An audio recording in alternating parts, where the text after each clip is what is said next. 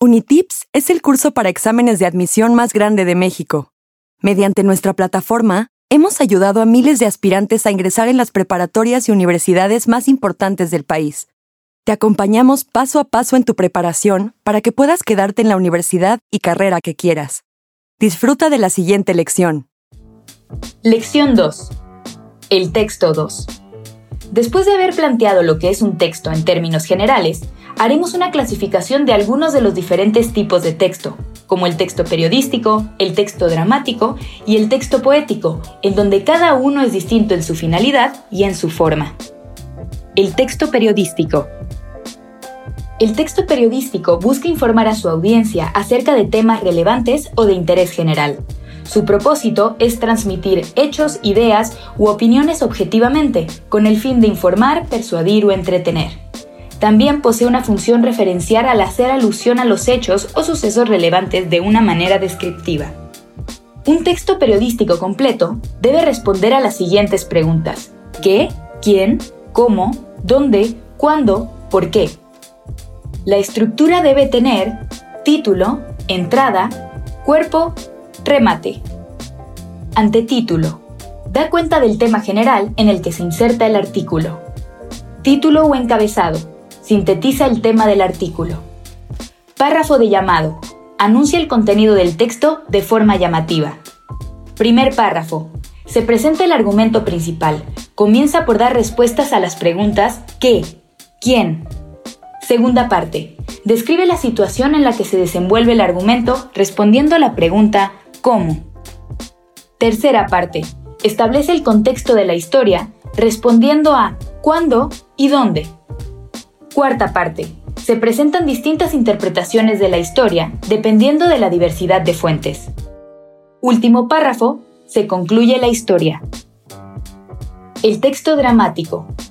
El texto dramático es aquel que se utiliza en un teatro principalmente y representa algún suceso real o imaginario a través de la escenificación y el diálogo.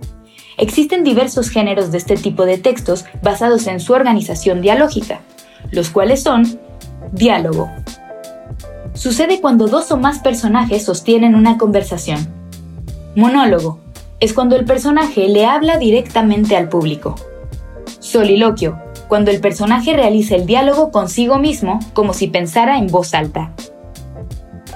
Dentro de una obra de teatro, la acción se compone de lo siguiente. Desarrollo. Se presentan los personajes, sus relaciones y el conflicto. Nudo. Cuando el conflicto está en su punto máximo. Desenlace. El conflicto se resuelve y la obra finaliza. En un texto dramático también existen tres tipos de personajes. Principales. Son los protagónicos y la parte directa del conflicto. Secundarios. Son quienes ayudan a la caracterización de los personajes principales. De reparto. Solo sirven para complementar en entorno. Otra de las clasificaciones que pueden tener los personajes es de acuerdo al papel que desempeñan en el conflicto de la historia. Protagonistas. Tienen un papel central en la obra. Es en quienes recae la acción y quienes buscan traspasar los conflictos que se van planteando. Antagonistas. Son los causantes del conflicto. En los textos dramáticos, la tragedia y la comedia son los principales géneros. Por eso el teatro tiene como uno de sus símbolos dos máscaras, una que sufre, otra que ríe. La tragedia se caracteriza porque el conflicto se aborda en un tono serio y la consecuencia de la historia es fatal. Aquí el destino del personaje es ineludible y termina en la destrucción física o moral del mismo. Por ejemplo, Edipo Rey. A diferencia de la tragedia, la comedia tiene un tono ligero y sencillo. Los problemas se desarrollan de manera humorística y la historia se resuelve con un final feliz. El texto poético. El texto poético es aquel que busca la belleza en su expresión, la descripción de las emociones, pasajes o hechos, pero utilizando un lenguaje metafórico. El texto poético por excelencia es el poema, escrito en verso o en prosa. Para el análisis de un poema existen ciertos recursos literarios que nos ayudan a hacerlo de manera intratextual, lo cual quiere decir desde dentro del texto, con el metro, la rima y el ritmo. Metro. Se trata de una forma de medir el número de sílabas que contiene cada verso del poema. Si un verso contiene 11 sílabas, se trata de un endecasílabo. Cuando mi error y tu vileza veo, contemplo Silvio de mi amor errado, cuán grave es la malicia del pecado, cuán violenta la fuerza de un deseo. Sor Juana Inés de la Cruz. Rima. Sucede cuando las palabras finales o las sílabas de las palabras finales de cada verso terminan igual o fonéticamente son similares. Se llaman consonantes cuando la sílaba se repite y asonantes cuando solo son las vocales las que se repiten pecera y cabecera, consonante, espera y desvela, asonante. Ritmo. Está definido a partir de la intensidad y la distribución de las sílabas. Es similar al ritmo de una canción porque diferencia unas sílabas de las otras para darle cuerpo al poema. Silencio. Yo me uno al silencio. Yo me he unido al silencio. Y me dejo hacer, me dejo beber, me dejo decir. Alejandra Pizarnik. Figuras retóricas. Metáfora. Es una figura en donde se desplaza el término real de una palabra para realizar una asociación con otra palabra utilizando el lenguaje. Por ejemplo, unos versos del poeta Nicanor Parra dicen, con mi cara de ataúd y mis mariposas viejas, lo cual pudiera significar con mi cara seria y mis poemas de siempre.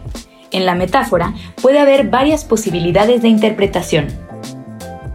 Otro ejemplo sería la frase, esa decisión lo colocó entre la espada y la pared, lo cual significa que una persona se encuentra obligada a tomar una difícil decisión que no quisiera.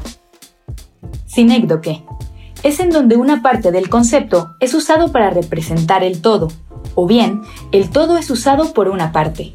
En la frase han pasado 50 primaveras desde que nos conocimos, decir la primavera es tan solo una parte del año y que hayan pasado 50 primaveras significa que han pasado 50 años. Hipérbole. Exageración de una cualidad o una idea para enaltecer, o con la intención también de disminuir. Por ejemplo, en el poema de Manuel del Cabral, con el verso, Tantos ríos que soltaron bajo mi piel, donde se trata de una exageración del fluir de lo que se siente en el cuerpo.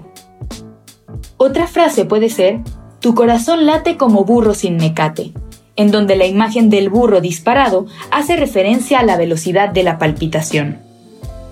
Para terminar, el poema también se puede analizar de forma contextual, revisando el entorno en el que se desarrolla, pues no es lo mismo que un poeta haya escrito ciertos versos en el siglo XIII que lo que las poetas del siglo XXII puedan escribir. Responde correctamente las siguientes preguntas. 1. Son algunas las diferencias entre un texto periodístico y un texto poético, pero si solamente nos enfocamos en su función, ¿a qué responde cada uno? 2. Con el verso No me sueltes los ojos astillados de Gilberto Owen, ¿qué figura retórica podemos reconocer? 3. Existe una estructura dentro de un texto dramático que consiste en tres partes principalmente. ¿Cuáles son? Resuelve los ejercicios de práctica en tu cuenta de Unitips y cuando estés listo, pasa a la siguiente lección.